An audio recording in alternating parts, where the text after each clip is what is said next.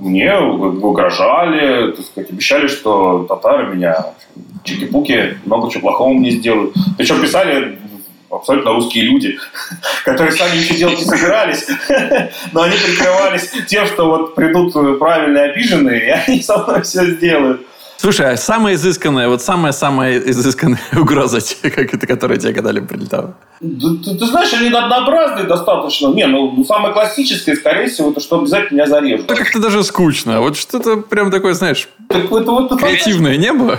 Не-не-не, они не способны. Ну, не, не, не хочу обидеть своих хейтеров. Эх, обидно. Куда мы, куда мы катимся? Венчает хейтер. Абсолютно.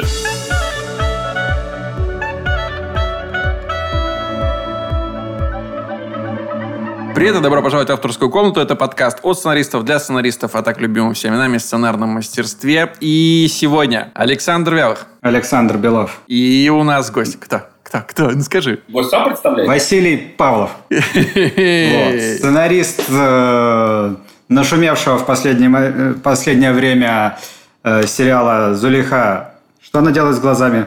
Открывает. Открывает, открывает глаза. И на самом деле еще куча замечательных сериалов э, разных, разнообразных, начиная от э, Барвихи.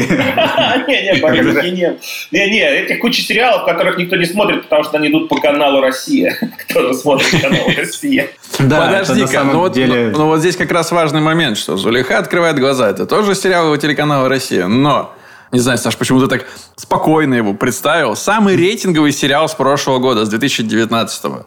Ну, только я Вась. добавлю сразу, что я там не один да. из трое сценаристов, если что. Вот. Но э, я как бы был последним, кто, это, кто писал последний драфт, проще говоря. Кто выводил уже до съемок. И последняя сцена была написана по просьбе режиссера ровно за день до того, как они начинали снимать. То есть там работа шла 9 месяцев, вот такая сильная. Ну, про твоих авторов мы еще поговорим. Скажи мне, каково это чувствовать себя э, сценаристом самого рейтингового сериала? Как изменилась твоя жизнь? Сказалось ли это как-то на твоем материальном достатке? Ну, смотрите, несмотря на большой рейтинг э, сериала, ни одного звонка после от продюсеров пока не поступило. Не то, чтобы я их ждал, но мне было любопытно. Потом в какой-то момент я понял, что все продюсеры, которыми... Ну, я работаю на канал России с разными продакшенами, хотя есть один большой, с которым я это делал. Они меня и так все знают. В общем, если я им нужен, они мне звонили без Зулейхи. А, никак жизнь не изменилась. Потому что на самом деле, мне кажется, этот сериал все равно прошел, как вы сказать, вот выходит какой-то Чернобыль, да, он цепляет больше людей за счет темы, за счет сколько э, его посмотрела ну, такого, таким, называем, продвинутая публика в интернете. Зулейха прошел на канале России. Он э, ориентирован на ту аудиторию, которую в Фейсбуке вообще никогда не пишет. И как бы неинтересно. Ну, если вы, кстати, зайдете на какой-нибудь YouTube, там полно хвалебных отзывов, потому что это пишут люди, которые смотрели серии непосредственно. В Фейсбуке пишут те, кто не смотрел сериал, не читал книгу, не знает про что это, но надо им высказаться про это обязательно. Скажи, а вот тебе самому э, что больше важно, чтобы, назовем так, да, так, публика Фейсбука и публика телеканала «Россия-2». Тебе э, важнее, чтобы кто тебя принял? Ты знаешь, э, нет, я работаю все-таки для аудитории, которая смотрит. Поэтому в данном случае была «Россия». Потому что я пишу для них сериал, мне важно, чтобы они посмотрели. Я, если честно, не ожидал таких больших рейтингов. Я понимал, что тема спорная, но очень сложный материал. По сути, трагедия же трагедии, на карантине, я не был уверен, что народ захочет смотреть.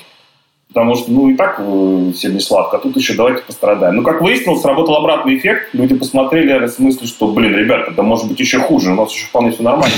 Мы еще хорошо себя чувствуем.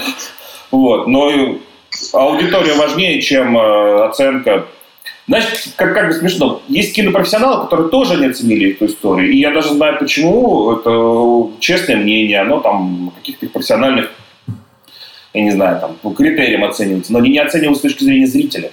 Вот. Uh-huh. А зритель все равно в этом случае становится важнее. Я же пишу не авторское фестивальное кино, я же пишу жанровое, конкретное. Это не в обиду ну, фестивальному. Ну вот, кстати, сегодня утром я решил проверить э, на кошках.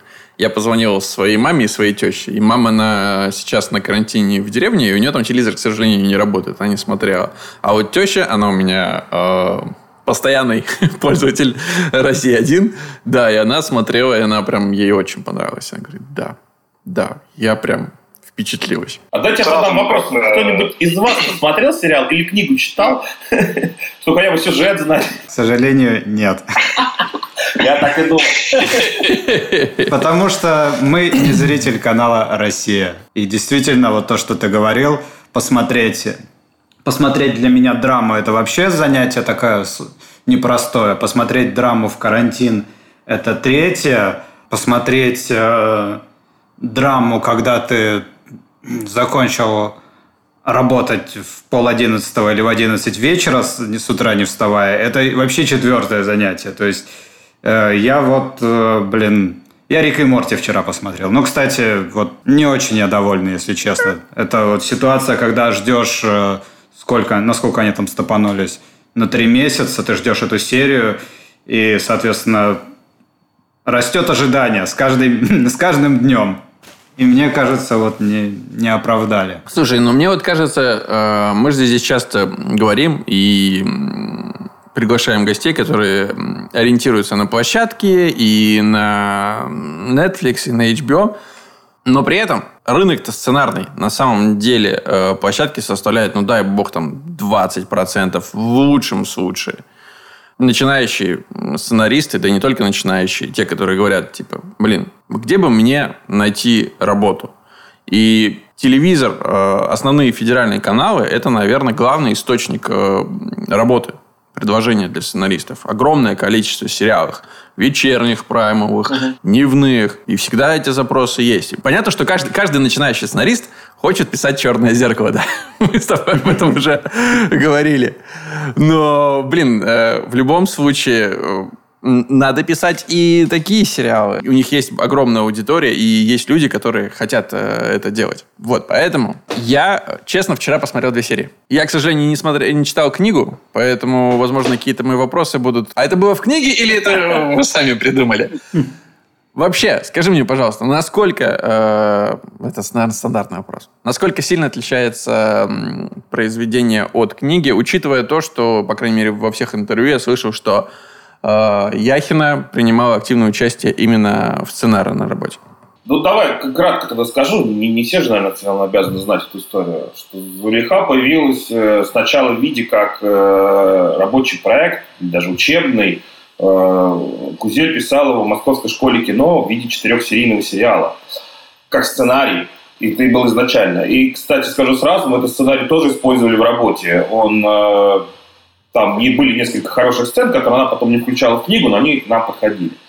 Потом, когда этот материал стал разрастаться, он нифига не был э, четырехсерийкой, это прям было видно – Э, я уж не знаю, Гузель предложили, она сама решила. В общем, было решено переработать его в роман. Э, и роман сильно шире того, что было в этой четырехсерийке. Он другой, но сюжет как бы оставался тот же. Потом Гузель предложили написать сценарий по роману, на что она сказала, что ну я уже все, что хотела написать, я написала. То есть, в принципе, возвращаться в эту реку ей заново не захотелось, и как бы было принято решение позвать сценариста со стороны, и э, Гузель контролировал бы эту работу. Она ничего не писала дальше. Она читала драфты, которые уже там считались э, финальными, чтобы ей показать. Финальные, причем они были промежуточные. Она что-то комментировала, она вносила правки, но она не давила художественно, потому что она отлично понимала, что это другое произведение. И она сама это говорила, что все равно сериал будет не равен книге. По сюжету это очень э, ну, близкие вещи. Но по каким-то деталям, нюансам, вплоть до того, что для сериала был, для сериала был сочинен специальный персонаж, он был в книге, но там всего чуть-чуть, несколько абзацев, по-моему, он был выращен в полноценную линию а, любовную, такая Настасья там, для тех, кто смотрел. Вот. Это, в, книге, в книге ее не существовало в такой линии, и, в принципе, все сцены, которые были с ней, они, по сути, были придуманы ну, в, в рамках э, вселенной, которую мы э, писали. Расскажи, пожалуйста, степени, э, ступени производства. Есть э, три соавтора сценария, да? Угу. А, ты? Лариса Леоненко, Анна Носова. Да. Как проходило, сколько этапов написания сценария, сколько времени ты за него от, э, собственно, продюсерской идеи до реализации, сколько драфтов? Смотрите, историю начинали писать, значит, ну, соответственно, канал решил экранизировать книгу, К вопросу, что мы канал России, естественно, никто не смотрит, но на самом деле на канале выходит совершенно разные работы. Понятно, что их основной хлеб – это мелодрама, классическая, которую все как бы называют ЖД. Но, в принципе, там очень много выходит спецпроектов, которые они позволяют, кстати, выходить за пределы формата. И Зулейха один из них на самом деле, где мы позволяли себе то, чего, ну, грубо говоря, там э, в сериале были вставлены анимационные вставки, например, были, или какие-то еще вещи. Зулейха на самом деле немножечко авторский проект с точки зрения режиссуры. Вот то, как смонтировано, особенно первая серия, это то, что делал Егор. Это вот его видение, которое ему позволили делать. Вот. То есть я могу честно сказать, что, по сути, это абсолютно режиссерский проект того, что мы потом посмотрели. Сценарий был прописаны, жанровые, но какие-то вещи, я смотрю, были потом заменены. То есть, грубо говоря, ну, мы же знаем, да, что сценарий рождается, так сказать, сериал рождается на уровне сценария, съемок и монтажа. Вот то, что мы видели, это уже такой хороший монтаж, по-своему сделанная история. А начиналось просто сначала эту работу, сценарий драфт первый писали Анна и Лариса, его написали. Я не помню точно, по-моему, там был другой режиссер на этом этапе. Потом пришел Егор Анашкин, с которым мы работали на деньгах. Сериал такой был. И там еще на одном проекте мы начинали, но он ушел, а я остался. Вот. Э, и он сказал, что он хочет что-то поправить в сценарии. Ну, как каждый режиссер хочет под себя это сделать. А, и он предложил позвать меня. Ну, он как бы знал, я прочитал этот драфт, он мне безумно понравился. Если честно, я не очень знал, что в нем нужно менять. Я сказал, там все хорошо, вот, как бы, нужно брать и снимать. Он уже тогда содержал многие вещи, которые сейчас остались в сериале. Это там расширенная линия Настаси, какие-то сцены, истории с флешбэками, которые в книге были не так прописаны. Там много было хорошего. Но Егор сказал, я хочу поправить, я хочу поменять. Причем звали меня по принципу, ну, мы тут пару серий поменяем, там, диалоги попишем, и все. Мы не переписываем сценарий. Не было такой установки. Но, как оно бывает, за время пути собачка смогла подрасти. Э, было принято решение, что два месяца это дорабатываем, и они уходят в съемки. В декабре меня позвали, а закончили писать в августе, потому что мы переписали заново историю. Не потому, что прошлое было плохое, она была отличная. Просто когда, продюсер сказал я Поперник, когда мы начали закапываться, мы поняли, что еще очень много пластов, которые мы ну, не докопались. Их не было на прошлом уровне, потому что надо было ну, сидеть с этим долго. И мы, ну вот лично я над этим работал примерно 9 месяцев. Ну не то, что каждый день, естественно, но очень плотно. Там несколько месяцев. А, причем я работал не то, чтобы сидеть за компьютером и все, и там звонил, отсылал драфт. Нет, мы встречались с Егором, мы встречались с продюсером Ильей, и часто на троих какие-то вещи обсуждали. Что очень сильно помогало, потому что, ну, проект сложный, исторический, я мог тоже придумать. Там, у меня было много вариантов, там самолеты пролетали по небу, и продюсер все это принимал. С ним очень хорошо работать, когда он позволяет тебе все писать, он не знаете, как сейчас продюсеры говорят, слушай, мы это не снимем, сразу напиши. Он такой, нет, ты напиши. Мы подумаем, как это снять. Но если у нас не получится, ну, значит, не получится. И там были истории, там, и самолеты, в общем, так бороздили просторы Казани. Не, ну это было больше как метафора. Естественно, никто на самолете не улетал. И вот этот драфт мы... Вот у меня был, я посмотрел, по-моему, еще пять драфтов. А ты нумеруешь их, да? У тебя какой был последний? За циф... Какая цифра? Последний назывался, знаете, как предфинал, предфинал, финал, финал один. Нет, я их нумерую, но когда я понимаю, что уже мы уходим там за какой-то пятый драфт, э, я, в принципе, я их продолжаю нумеровать, но я еще иногда даты добавляю к нему, потому что я понимаю, что да, я, изменилось. Я начинаю ставить даты, потому что уже просто там есть какой-то пятый, пятый дробь один, шестой, потом ты вернулся, начал из другой ветки его растить, ты понимаешь, что все. Тебя просят поправить одну сцену или там даже одну реплику. Ты меняешь ее? Это что, новый драфт? Это новые цифры ставите? менять, иначе я запутаюсь. Нет, я драфт меняю, если сцена меняется. Если одна сцена, скорее всего, нет, но если хотя бы процентов 15 поправлено, это имеет смысл поменять. Да. Были еще варианты драфта с названием Чумпан, с названием Гузель, потому что был момент, когда мы подготовили э, драфты, чтобы показать, чтобы их прочитал Чумпан. Все она знала, mm-hmm. она была приглашена на роль, она была готова, но ей было важно почитать сценарий. Пока она его не прочитает, она не давала согласия. Она сразу сказала, несмотря на то, что она знала книгу. Вот. И были варианты для нее, и после этого мы все равно что-то дорабатывали. А Гузель, кстати, очень нравился тот драфт, который написали девушки. Она, в принципе, готова была, чтобы это снималось. Но так как пришел Егор еще раз это все как-то перевернул, ей новый вариант тоже понравился. Новый вариант стал немножко более, таким, знаете, драматично-трагедийным. У девушек был хороший mm-hmm. вариант, но он такой был ближе к формату России. Там у Настасьи ребенок рождался, там была трагедия с ребенком. Ну, это то, что мы любим. Вся эта история была. Это был хороший, но Как-то решили ребенка убрать. Вырезали ребенка. Вырезали ребенка, да. Ну, был ребенок, поэтому куда уж два. Да, я хотел на самом деле спросить, а э, вот это все время приходилось работать с какими-то историческими материалами, что-то читать? Вот как идет вообще работа над историческими продуктами, сериалами? Слушай, конечно, приходилось, потому что, во-первых, нам приходилось э, писать сцены, которых не было в книге. Вся проблема экранизации, что сразу скажу, может, вас будет такой вопрос или нет, это то, что в книге можно, например, написать э, и бросили умирать за 500 верст от э, ближайшего жилья, очень условно. Да, одна строчка. В сериале у нас стоит один э, красноармеец и 30 э, переселенцев, которых там бросили. Но нам же надо передать идею, что их бросили там умирать, и это нельзя сделать, что то, что мы показываем, что они стоят на берегу реки, и все. И тут начинается... И умирает. Как эту литературу перевести, собственно, в кино. Когда, и вариантов много. Самый простой, конечно, это закадровый голос. Он в сериале использован, но не с той точки зрения, что прям совсем уж там пересказать то, что литература пишет. А, можно, не знаю, взлететь на дроне на высоту такую, чтобы увидеть, что вокруг 400 километров ничего нету. Режиссерское какое-нибудь решение. И эти сцены приходилось придумывать. История, когда переселенцы едут из Казани в Сибирь, книги занимает, там, не знаю, 3 или 4 страницы. А проходит полгода, и там героини знакомятся с важными персонажами, там, интеллигентами из Ленинграда.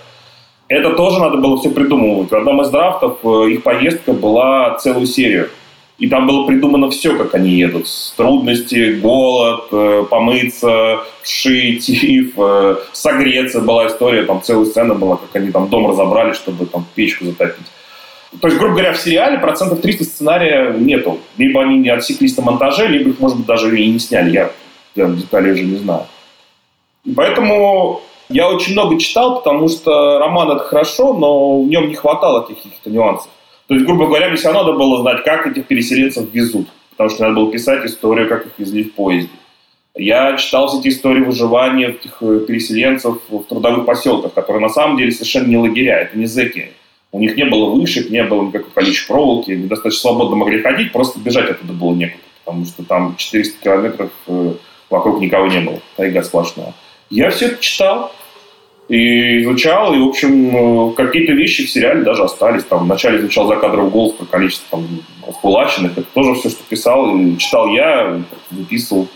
Книги, по-моему, там не было этих цифр. Кстати, Гузели очень понравился ход. Она сказала, спасибо, что вы озвучили реально эту трагедию в масштабе. Это же миллионы и миллионы людей. Вот это неизбежно, короче. Нельзя просто по книге исторически написать, не вникнув в контекст.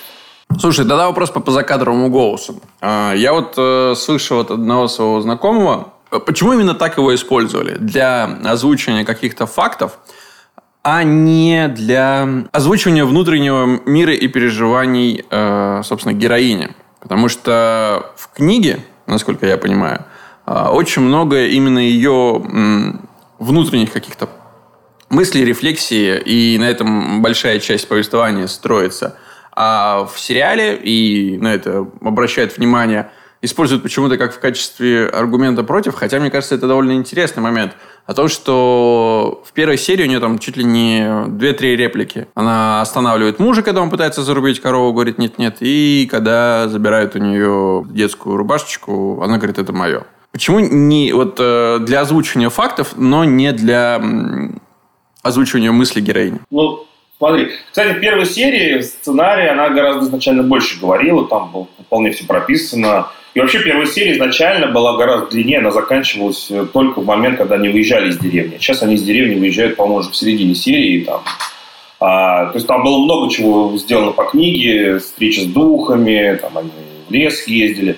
И там Чулпан, ну не Чулпан, в смысле, Зулейха говорила больше. Но решения, принятые на площадке уже режиссером и актрисой, были как раз к тому, что сделать ее молчаливой. То есть это даже не сценарное было решение, это не на площадке уже как-то. Я повторюсь, они кино новое делали на площадке, на базе уже существующей истории. Мы как раз пытаемся понять, я, по крайней мере, про ремесло, отличие у финального э, момента сериала от э, драфта сценария, собственно, над которым мы как сценаристы и работаем. Ты как сценарист работал конкретно в этом случае. Вот ты вообще скажи, э, доволен тем, что получилось из сценария, который ты написал? С, автором? В целом я доволен, потому что это сложный материал. В сценарии была проблема, он не упихивался в 8 серий. Там реально по-хорошему было честные 10. Нет, причем мы его потом хронометрировали, ужимали, но по, по ощущениям он не был восьмисерийным. И в сериале сейчас это отлично видно. Как раз ты говорил про закадровый голос, почему он стал говорить факты. С помощью закадрового голоса это позволило нам прыгать между какими-то временами и событиями. Иначе было бы совсем тяжело. Мы не могли показывать, там, как они все 7 лет жили, потому что нам было важно акцентировать моменты, вот они там приехали, вот они выжили, вот у них жизнь началась, а потом надо показать дальнейшее, как изменилась их жизнь, а не смотреть эту перемену в течение 7 лет. Вот, иначе там можно было вообще как Санта-Барбару снимать бесконечно. И поэтому голос как раз в первую очередь используется как поддержка для такой, ну, в сериале, в книге проходит там, с 30 по 50, 20 лет. Ну, очень тяжело это снимать э, так, неразрывным каким-то путем. А почему не озвучивалось, кстати, никакие закадровые размышления героини? Хотелось это все показывать. Кино это все-таки вещь, когда мы все показываем. За, а за кадром голосом можно было озвучить, но это такая подпорочка, костылек очень нечестно немножко. Вот она смотрит на Игнатова и такая думает, что Ах ты ж, гадина, муж моего убил. Как же я тебя целовать-то буду? А хочется. И не знаю, можно, да. И зритель смотрит в глаза Чулпана, и очень принципе понимает, о чем она думает. Но это литература. Ради этого не стоит снимать сериал. Как раз цель экранизации была вот эту всю литературу переводить э, в действие, в поступки, придумывать, как передать вот ту же мысль или ту эмоцию, которая выражена литературной строчкой, каким-то, ну, там, действием. Словно говоря, там есть сцена, где Чулпан целует Игнатова. Причем они, Чулпан, в смысле, актриса, Игнатов, персонаж, Залиха целует Игнатова. Причем там история, что они вокруг друг друга много лет кружат, и, в общем, э, и он-то боится, и брак у них, условно говоря, неравноправный начальник, она его переселенка, почти заключенная, можно сказать. Но при этом им как бы хочется, и дальше это сочинялась история, как она схватила посуду со стола, как она ее уронила, посуда откатилась в его сторону, чтобы он оказался рядом с ним. И он вдруг там бросился на этот поцелуй, не выдержишь. То есть даже, по сути, мы это на уровне сценария придумывали. А не просто, что типа упала посуда, она нагнулась, и он тут же поцеловал. Надо было знать, куда покатится кружечка. Чтобы он не бежал через всю комнату к ней. И это интереснее, на самом деле, по задаче, чем ну, за кадровым голосом озвучивать ее мысли. Ну да, зритель поймет, но скучнее. Хотя, повторюсь, я не против этого. Есть разные материалы, где, возможно, это лучше будет работать. Но мы этого не хотели. Я хотел спросить немножко именно тоже про написание. Ты, в принципе, работал и вот э, как пишутся комедийные истории, то есть в больших группах, а здесь э, ты просто в одного фигачил там достаточно долго. Чем отличается вообще вот я так понимаю, что есть Э, принципиальная разница в написаниях сериалов э, на России и, скажем так, ну, на ТНТ там и комедийных, вот то, что использует Art Pictures, ну, стандартных, скажем так, где есть авторская комната, авторская группа. Ну, в принципе, я думаю, подождите, вы же, наверное, сами, каждый из вас тоже писал сериал в одно лицо? Или вы все время только в группах работаете? В основном в группах. Вот я над фильмом работал э, вдвоем. Но... Не, вдвоем это не группа, это соавторство. Да, а в одного я ну, ничего не, ну, не писал. Тогда нет, тогда даже в соавторстве ты все равно понимаешь, э, что это... Смотрите, мне, если честно, тоже работать удобнее в соавторстве. Не потому, что я надеюсь, что соавтор придумает все, а я чисто, чисто в титры стану. В соавторстве быстрее решаются какие-то... Слушай, ну это нормальная схема. Почему ты так сразу откидываешь ее с порога? Ну, начинающим лучше они не знают. Окей. Пройти на рынок. А в соавторстве, как во всех комнатах, естественно, быстрее гораздо решаются все проблемы, э, связанные с построением сюжета. Грубо говоря, сцену можно решить одному, написать диалоги в 10 Но когда ты складываешь сюжет, очень хорошо с кем-то разговаривать. И мне тоже хорошо. У меня много проектов в соавторстве, когда два или три человека участвовало. Или, или когда была группа, где я был главный, но у меня была команда, где каждый отвечал за свою серию, всегда можно было поговорить. Это, ну, это просто сильно ускоряет работу. Конкретно с Зулейхой э, все-таки я разговаривал с режиссером и продюсером. То есть э, какие-то сюжетные там конструкции мы сделали вместе. Ну, мы обсудили, типа, идем туда, нет, не, не подходит, идем в эту сторону. Дальше я приезжал, все это расписывал уже сам. Но я примерно знал, куда это двигать. А, по сути, они не лезли в переписывание сцен. Знаете, как бывает, режиссер лезет. Нет, тут все было уважительно. Могли предложить что-то, поправить что-то, но вот на уровне, типа, не нравится, давай перепишем, такой, такой херни не было. И это, так сказать, очень приятно. А, принципе, само по себе написание сериала для России отличается от группы. Очень просто, что ты пишешь авторскую историю. Дальше возникает много проблем, что если ты не на одной волне с режиссером, или с продакшеном, или с каналом, куча людей приходит и начинают ее менять под себя. Бывают успешные перемены, когда ты понимаешь, что человек ну, лучше понимает то, что ты написал, делает. Бывает крайне неуспешные, таких проектов миллион. Люди пишут сценарий, потом свой сериал не смотрят, потому что плюются и ругаются. Это совсем не то. И это проблема. Этого истории не будет никогда в авторской комнате, потому что люди, которые сочиняют, они потом, в принципе, ее и реализуют. Когда ты пишешь сценарий один, ты его фактически не реализуешь. Некоторые делают хитрее. Есть э, прекрасный пример на рынке. Это Дмитрий Константинов и Алена Звонцова. Оба сценаристы хорошие.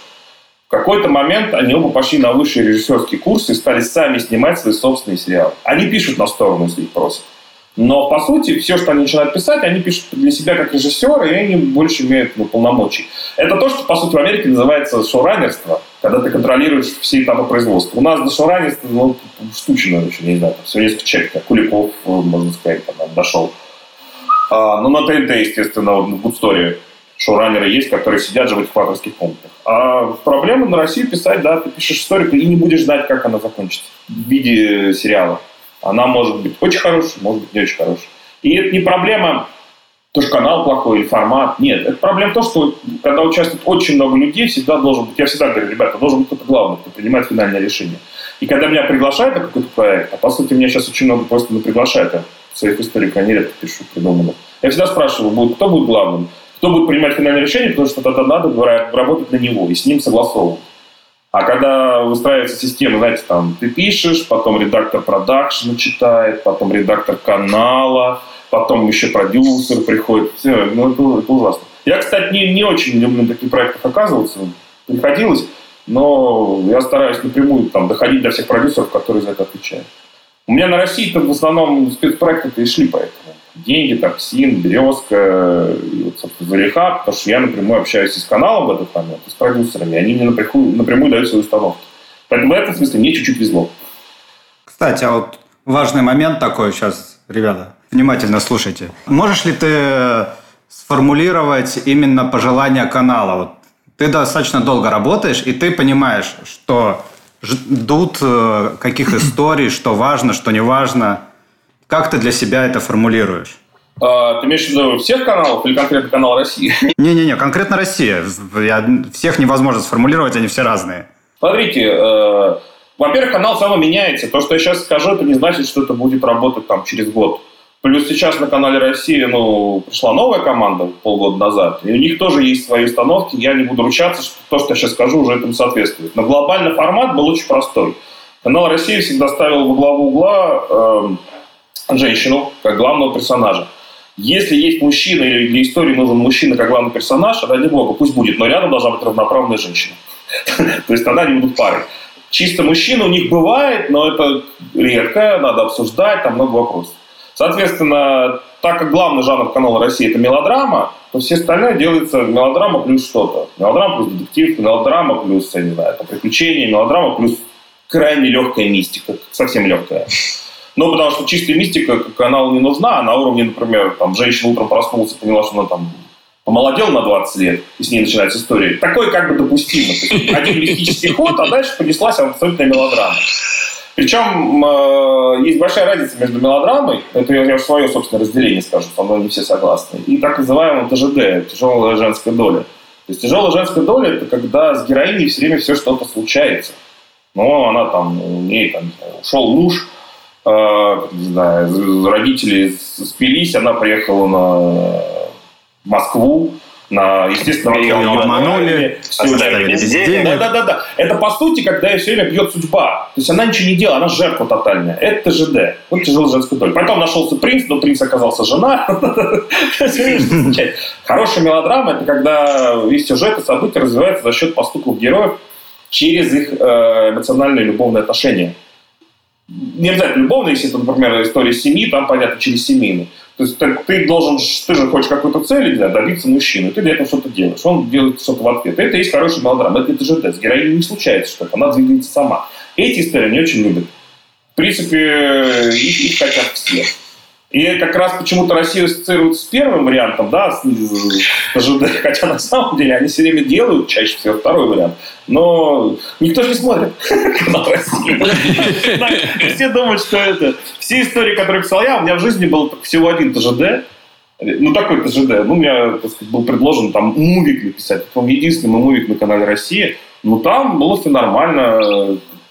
По-моему, она была киргизская на стройке муж работали, мужа убили, она беременна, она попала в Москву, жила у дворничихи, а дальше какая-то киргизская татарка, я не помню. Символично. А дальше у нее так. ребенок должен был родиться, и этого ребенка хотели там, какая-то богатая татарская женщина хотела себе его забрать. Это был прекрасный опыт. Причем я это написал в виде драмы. Я люблю драмы. На что продюсер сказал, слушай, это хорошая драма, но люди будут смотреть, им нужно, нужно что-то светлое, легкое. Это все было переделано не в комедию, конечно, а в такую легкую мелодраму. Вот. В конце был отличный финал. Она там вышла замуж за адвоката, который помогал. Как опыт, очень нужно.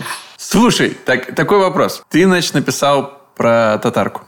До этого ты, значит, написал про киргизку. Ну, я не помню, я... и татарку было. Подожди, я вот в процессе, пока э, искал материалы и все прочее, э, я нашел один такой твит от пользователя Якова Фукса про Зулиху. Mm-hmm. Сценарий писали в посольстве США в России, утверждает этот человек. Скажи, пожалуйста, Вася, за что ты так не любишь все русское? Слушай, тебя ответить серьезно?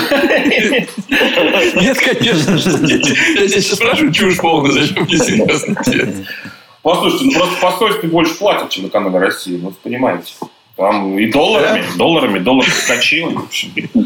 Как бы эти люди еще не знают, что у меня жена несколько лет жила в Америке, у меня американское образование, у нас там есть родственные связи с Америкой, я много раз туда ездил. Если бы и об этом узнали в Фейсбуке, они бы не про посольство рассуждали. Меня бы давно уже приписали там шпионам или еще кому-то. Вот, так что просто платят хорошо. Америка вообще прекрасная страна. Хотите, поговорим об этом? Слушай, а, а ты смотрел обзор э, Гоблина на сериал? А, нет, я не смотрел, потому что, в принципе, я примерно ожидал, о чем он будет говорить. Скажем так, все, что я ожидал, что будет говорить про эту историю, все подтвердилось. И с точки зрения политики, и с точки зрения качество экранизации, с точки зрения отношения к национальностям и даже профессии, когда там мне объясняли, что сценарий хороший, режиссер плохой. Я все, все это знал и, в принципе, не, не, так много читал и смотрел про отзывы на. Ну, смысла нет. Подожди, они, тут же такая история, что они все заранее отрицательно настроены. Никто не пытался понять, что им показали. Они уже заранее знали, что им надо говорить, независимо от того, что сняли. Потому что все читали книгу, у всех было к этому отношение, мировоззрение, что все там нападают на Советский Союз. Хотя это совершенно не так. Продюсер, по-моему, продюсер этого сериала сказал очень хорошо про, про Соколского. Или не продюсер, не помню кто что на самом деле это очень э, э, э, русский сериал. Не в смысле, что русские лучше м, татары, а в смысле, что он восхваляет. Мы же показывали историю, как приехали татары и русские люди в Советском там, Союзе. И несмотря на все трудности, которые там пережили, они выжили, сохранили в себе э, позитив, любовь, э, отношения. Они, никто же не обозлился на страну, никто не обозлился друг на друга. Мы, наоборот, показали, что, несмотря на все тяжести как, бытия, которые они пережили, они сохранили себя как прекрасные люди. Все, любой национальности. Это как раз не русофобская книга. Наоборот, она возвеличивает, показывает, ребята, смотрите, мы все хорошие люди. Мы не остались до конца, несмотря на произошедшее. Да, когда я готовился к нашему подкасту, я пытался найти какие-то разборы сериала с точки зрения именно искусства или крафта. Да, но большинство обзоров на сериал касаются только одной темы. Уничтожение э, репутации Советского Союза. И все. И просто там один конь, на которого пытается забраться одновременно тысячи человек. еще один вид разбора. Я на него наткнулся, прочитал несколько раз, так называемая критика, когда люди, не ну, разбирая, не понимая, что показывается, и не пытаясь это понять, не пытаясь понять, для какой аудитории он просто сделан, все начинали рассказывать, как они бы сделали этот сериал. Причем э, они очень хорошо это рассказывали, все посмотрели СБО, Netflix, и там, пытались это как-то все продвинуть. Это все красиво. Люди, я понимаю, что я читаю не разбор, а подмену. Ну, человек рассказывает, как он видит этот сериал, как надо было его снять. Вот. А мы сняли плохо, потому что мы не сняли так, как ему вкусово это видит. А как вообще ты относишься к критике? Как ты, как сценарист, как автор, как творческая личность это переживаешь? Потому что, ну, мне, например, это очень тяжело дается. Порой э, один комментарий мешает как уснуть. Как ты справляешься с таким? А, слушай, хороший вопрос, но я для себя внутри структурирую. Мы же все знаем, что написанный сценарий не равен тому, что мы увидели на экране. Очень часто критика относится к тому, что начинают ругать сценариста, потому что они увидели на экране.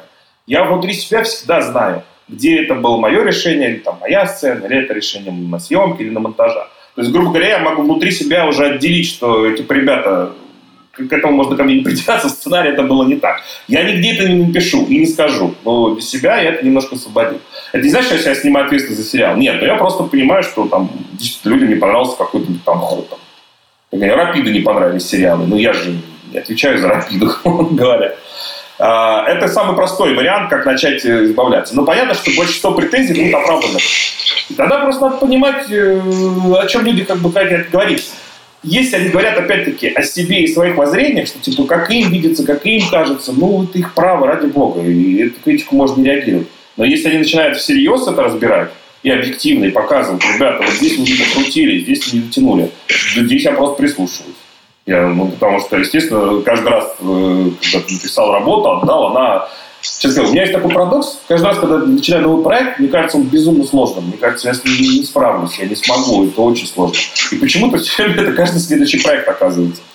И я все время справляюсь, потом возвращаюсь назад понимаю, да нет, можно было справиться. Черт, ну можно было сделать лучше. А, можно было здесь докрутить. И эти критики, которые, их крайне мало, если они об этом говорят, я их слушаю.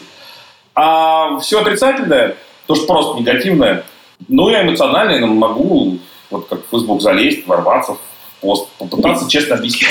Хотя мне надо, хочется послать, но я вдруг понял, что ну, это Тогда что пришел?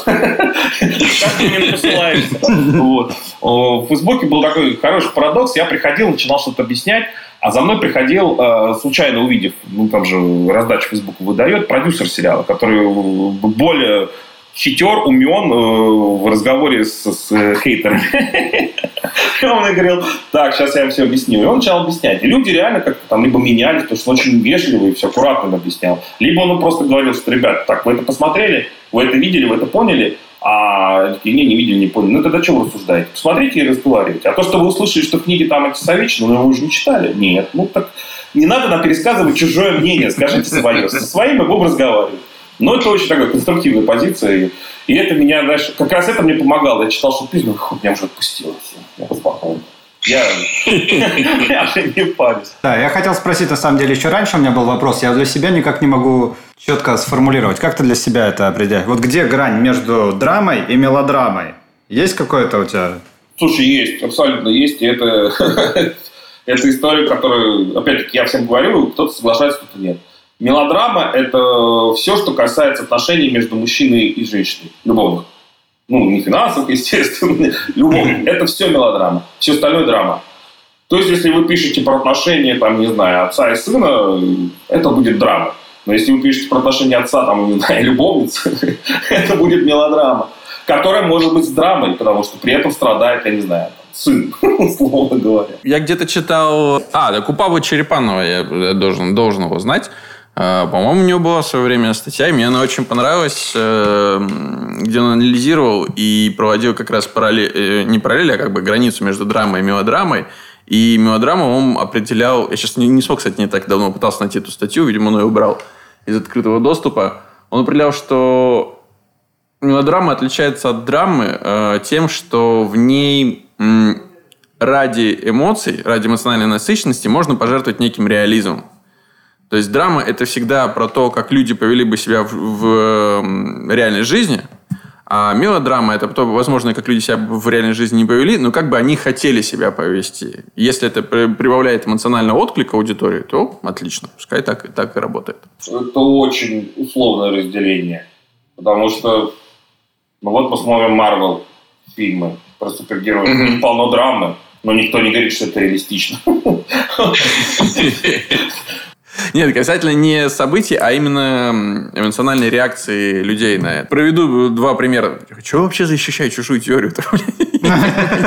Нет уж, вписался, давай. Хорошо, приведу два примера. Вот есть, я не помню, как называется, фильм с...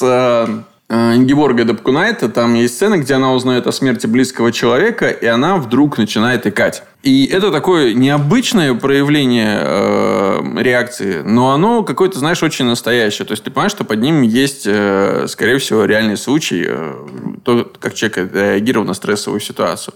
А может быть реакция, что человек падает на колени, вздымает руки к небу, кричит «No!» И вот это уже мелодраматическая реакция.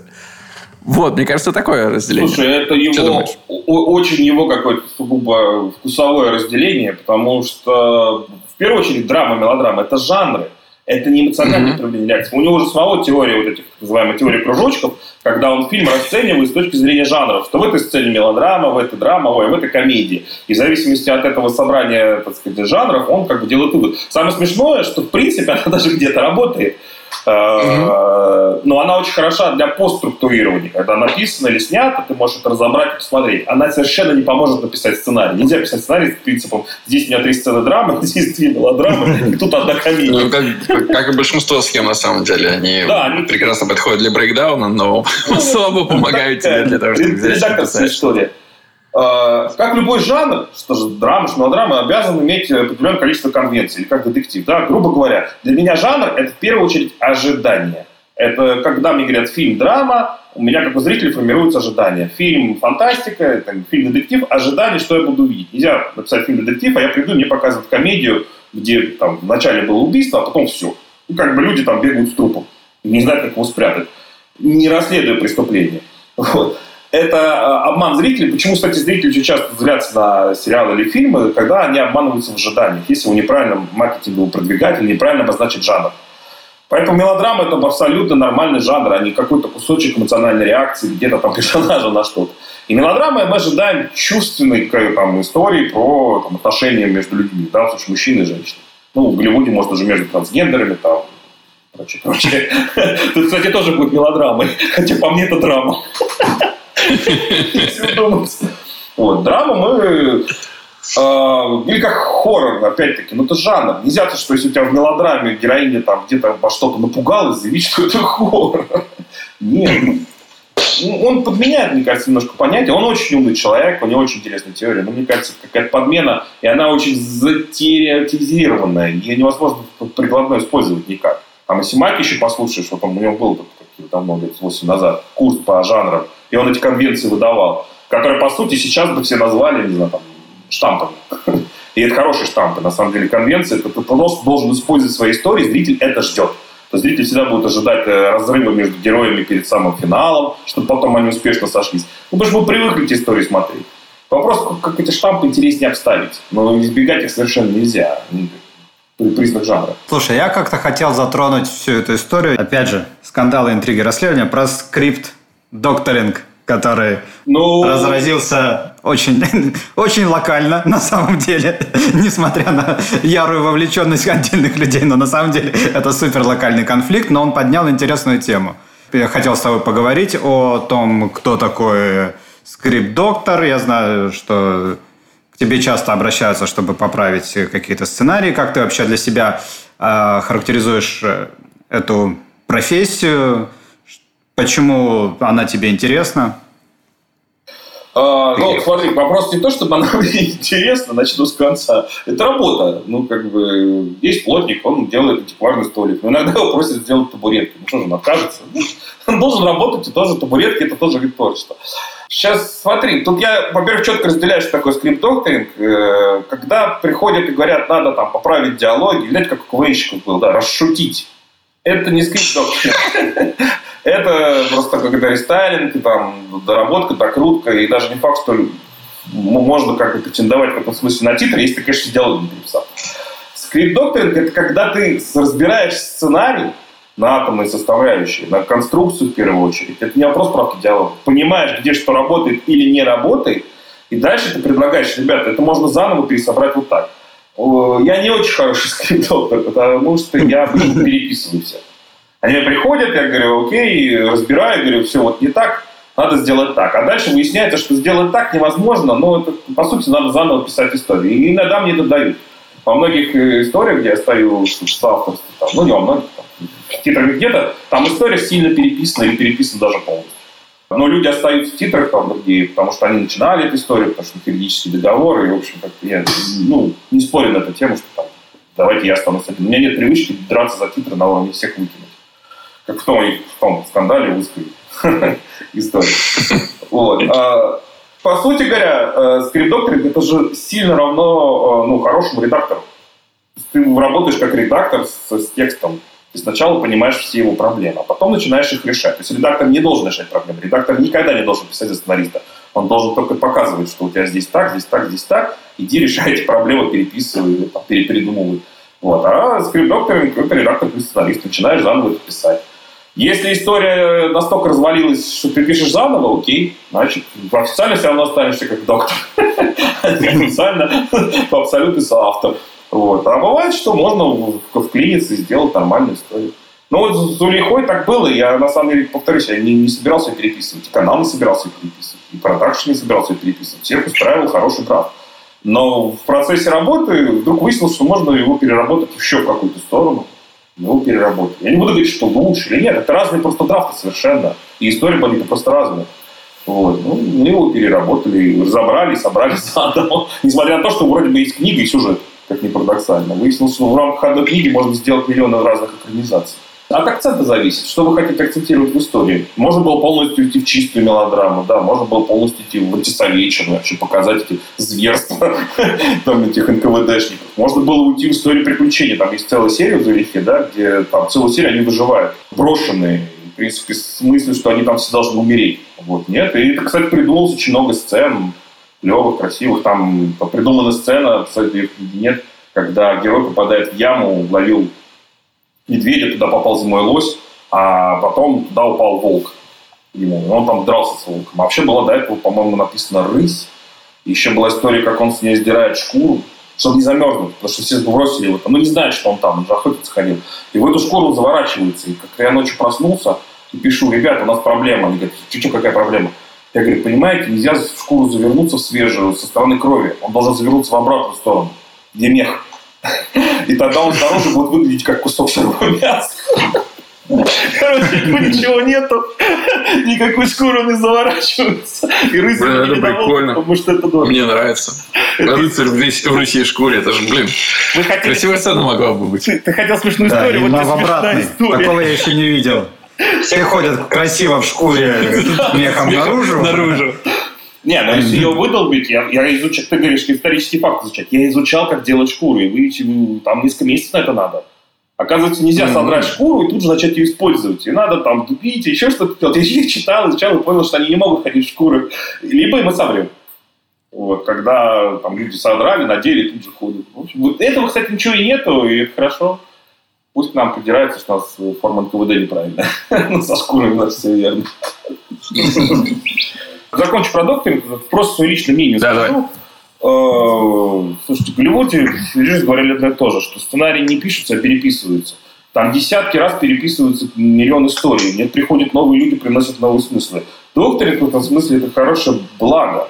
У нас к этому плохое отношение, потому что мы вышли из советского авторского кино где автор написал, автор главный, автор сценарист всегда главный в советском кино, да, потом чуть главнее становится режиссер, и никакой продюсер ее в жизни ничего не может им сказать. И это ну, как бы продвигается до сих пор очень активно ну, как бы, многими людьми. Это хорошая точка зрения, но я больше такой, к современной уже истории подхожу, к продюсерскому кино. Когда главный все-таки продюсер, он генерит тему. Не тот, деньги дает, а кто-то тему генерит. Хорошо, если продюсер шоураннер. Но бывает не так. А дальше мы все работаем на некие, ну, как бы, историю все вместе. И то, что один сценарист заменяется на другого, ну, если он заменяется по объективным причинам, чтобы художественно улучшить историю, это хорошо. Если он заменяется там по миллиону других причин, мы их все знаем, там, типа, сэкономить, э, поссорились, выгнать, это, конечно, все плохо, но это не имеет отношения к докторингу, это имеет отношение к личным разборкам. В хорошем смысле историю надо писать.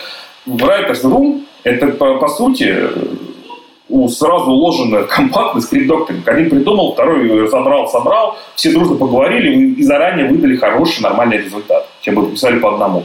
А скрипт-докторинг это растянутый брат во времени. Каждый следующий приходит и что-то добавляет. Вот и все. Оседвали тему скандала, погнали на ней до, до самого конца. Разубеди меня. Сейчас э, будет такая формулировка. А, нашумевшая история со сценой с муфтиями. Я сейчас скажу со своего опыта. На претензию о том, что взяли имена э, известных, реальных э, или живших раньше муфтиев и присвоили эти имена э, заключенным, которых, собственно, везут в э, поезде раскулачивания, вес, веселый hype train. Ответ был такой, что на площадке надо было уже решать, что за имена будут выкрикивать, и э, реквизиторы взяли из интернета первые попавшиеся. Скажи мне, по моему личному опыту, такие вещи реквизиторам не доверяют. И если у тебя в сценарии есть э, сцена, где выкрикивают имена, где персонаж, который произносит реплики, то, скорее всего, ты ее прописываешь. Была такая сцена в твоем драфте или нет? А, смотри, э, сцена была, э, фамилии были написаны, но в меньшем количестве, чем потом потребовалось для сцены, и там не было муфтиев. Там были другие фамилии. Там же много. Что касается конкретно этой истории, э, в первую очередь потребовался список напечатанный, по которому красноармеец читает. Почему, собственно, привлечен реквизитор?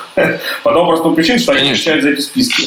А список содержал в себе больше имен и фамилий, чем был в сценарии, потому что ну, я список не выписывал, ну, как бы и на сценарий он никогда не выписывается, это не нужно.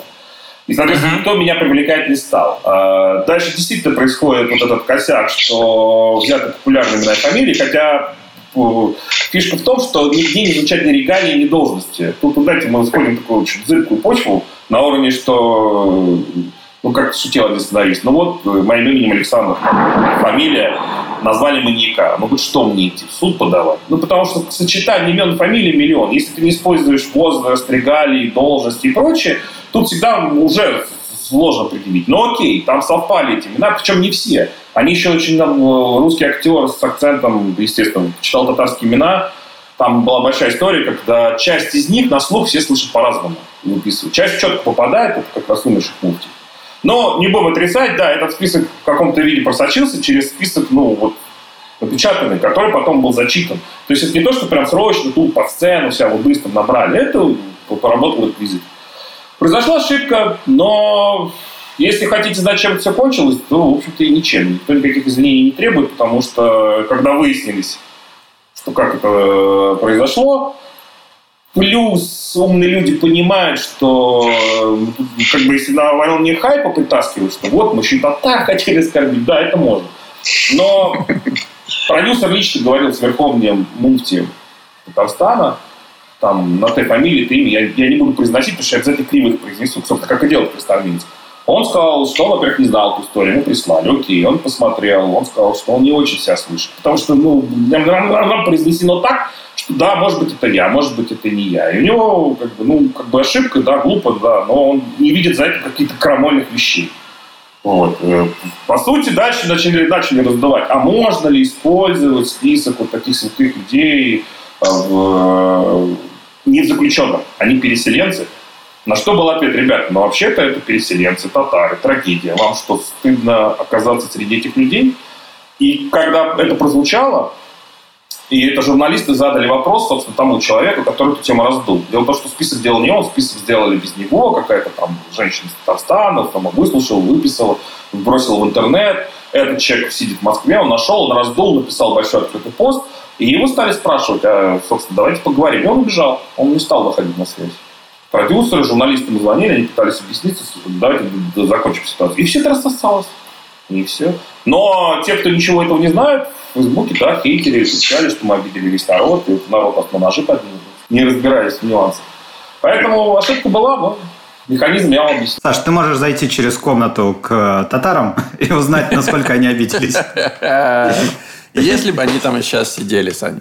Карантин не щадит никого. Да, у него нет э, разницы от национальности. Ни чинов, ни имен. Да. Слушайте, ну давайте тогда с э, рубрикой «Сценаристы и скандалы» мы закончены сегодня. А вопрос такой, будет два вопроса. Смотри, э, первый это, наверное, такой более прикладной, хотя, возможно, их можно даже стоит объединить в один. Смотри, мы обычно в конце э, просим от гостя один сценарный совет. Но возможно, что вопрос мой к тебе, он как раз и будет вот тем самым, твой ответ будет тем самым советом.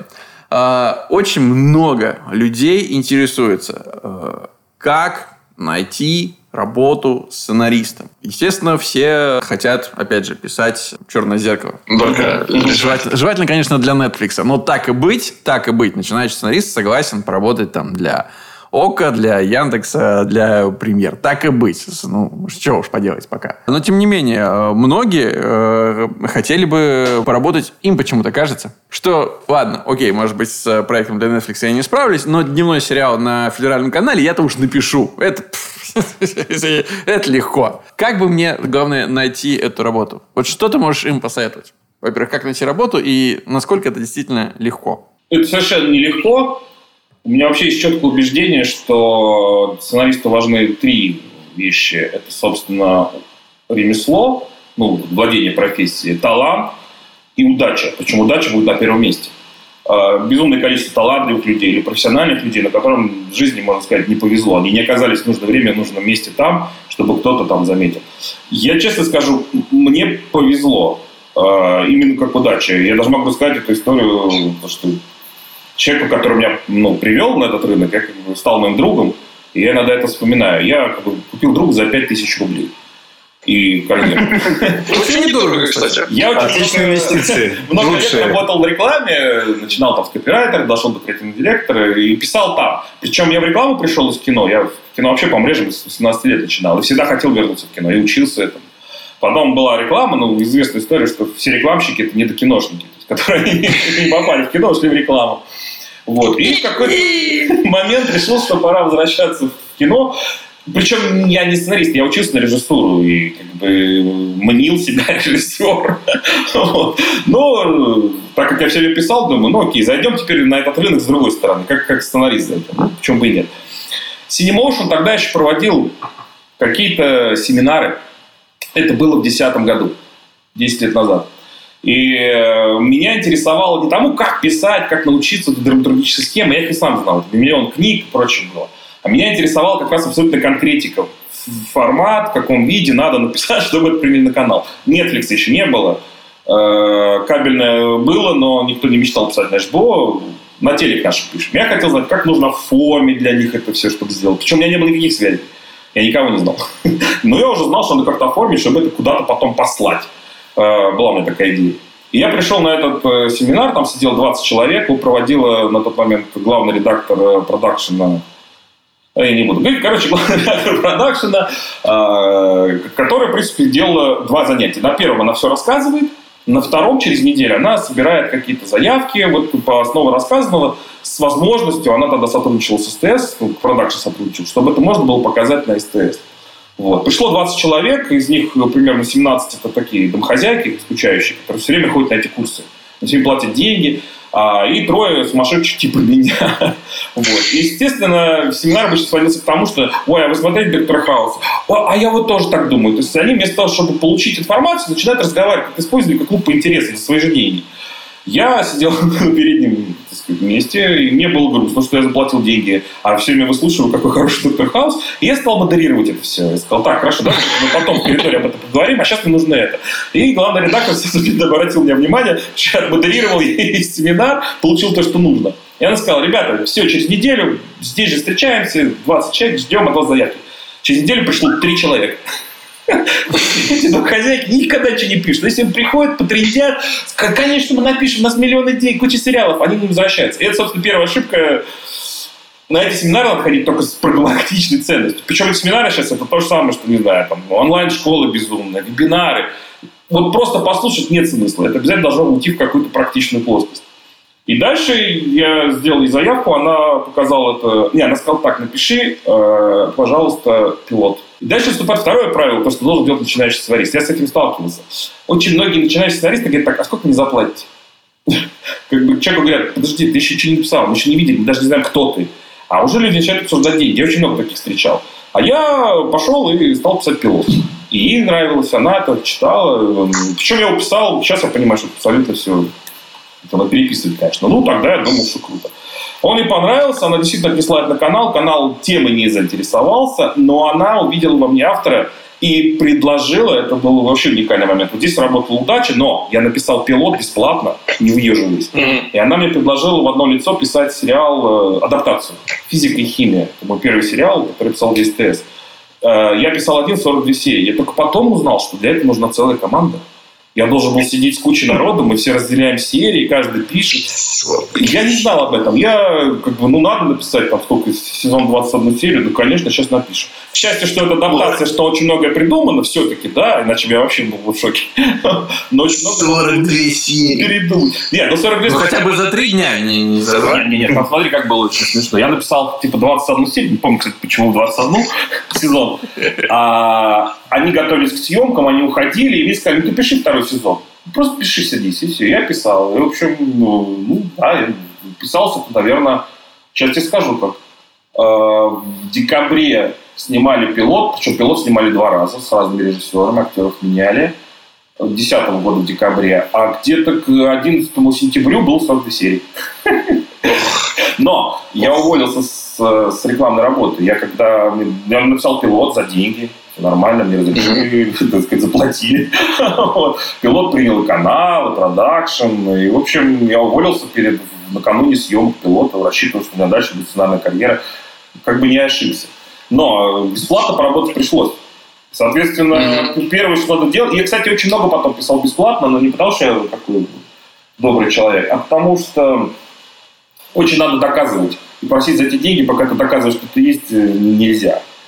А, и сейчас, на самом деле, могу даже писать вещи бесплатно по принципу, если я верю в проект, если у меня договоренности с продюсером, если что-то там заявку, какой-нибудь посерийник, там, там 20 минут серии можно писать. То есть, если я по заказу имею в виду. Свое, то понятно, пишешь бесплатно пилот. А, это надо не бояться, потому что где-то что-то да выстрелит. Вот. И это всегда формирует хорошие отношения. Это лишний раз показывает э, готовность участвовать в проектах. А удача, ну вот я за пять тысяч купил главного редактора.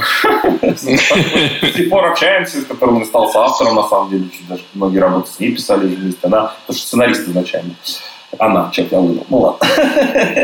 Резюмируя твой, э, твой совет. Э, верьте в удачу, работайте бесплатно, покупайте друзей. Черт. Можно, наверное, и так сказать. Хороший вопрос, ты как бы сказал, как проникнуть на это все. А нет ответа. Вот видите, я проник через какой-то хитрый курс Cinemotion. Все. Рассылать можно, но сейчас знаете, как стали делать? Э, не очень много присылают этих работ, начинающие авторы говорят, а можно показать туда, можно сюда. Ну, можно такой наглости набраться, пытаться через кого-то пройти. Вот. Ну, в принципе, ты правильно сказал. Я долго говорил, а ты Купи друзей, да, верь в удачу и пиши бесплатно. Слушай, да, у меня тогда другой вопрос возник. Ты вскользь, на самом деле, это упомянул, но я вообще знаю про эту твою особенность, что ты очень дофига пишешь. Вот, относительно вообще любого, мне кажется, среднестатистического сценариста, именно объем текста. Как тебе удается себя э, дисциплинировать? Есть у тебя какие-то лайфхаки? Э, как ты вообще, это как можно написать, начиная с 42 серии, и сейчас все равно, то есть э, в одного 8 серий там, или еще что-то, ну, то есть разные спецпроекты, это большие объемы. Ну, смотри, тут очень просто. Во-первых, надо завести жену, которая тебя каждый день спрашивает, где деньги. Родить двух детей, которые хотят кушать. А, если серьезно, Слушайте, я очень ленивый человек. Ну, кстати, на самом деле, как и большинство творческих людей. Я даже знаю, почему все творческие люди потенциально в большинстве своем ленивые. Потому что творчество – это безумная трата энергии, организм ее не хочет тратить. Все время такой, ну давай, не будем сегодня.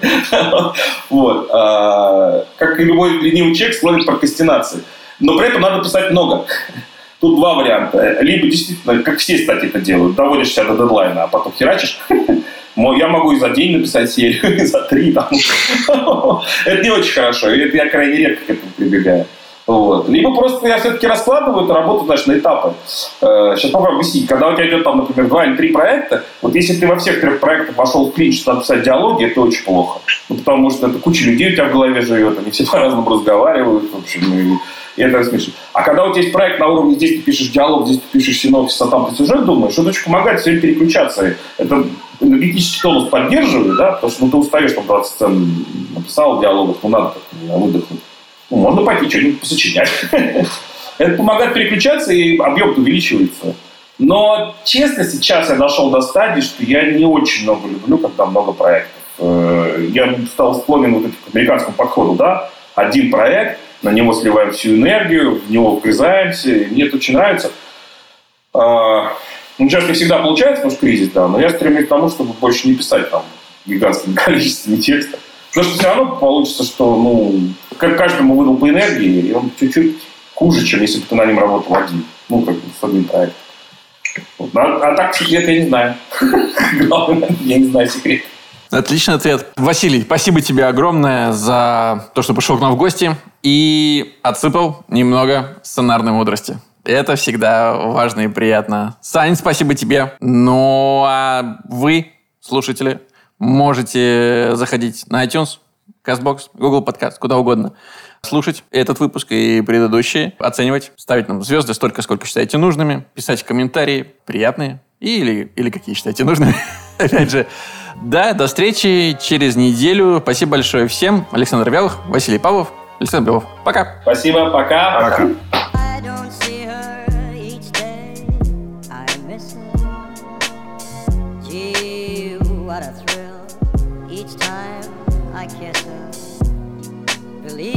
I've got a case on Nancy with a laughing face. I don't see her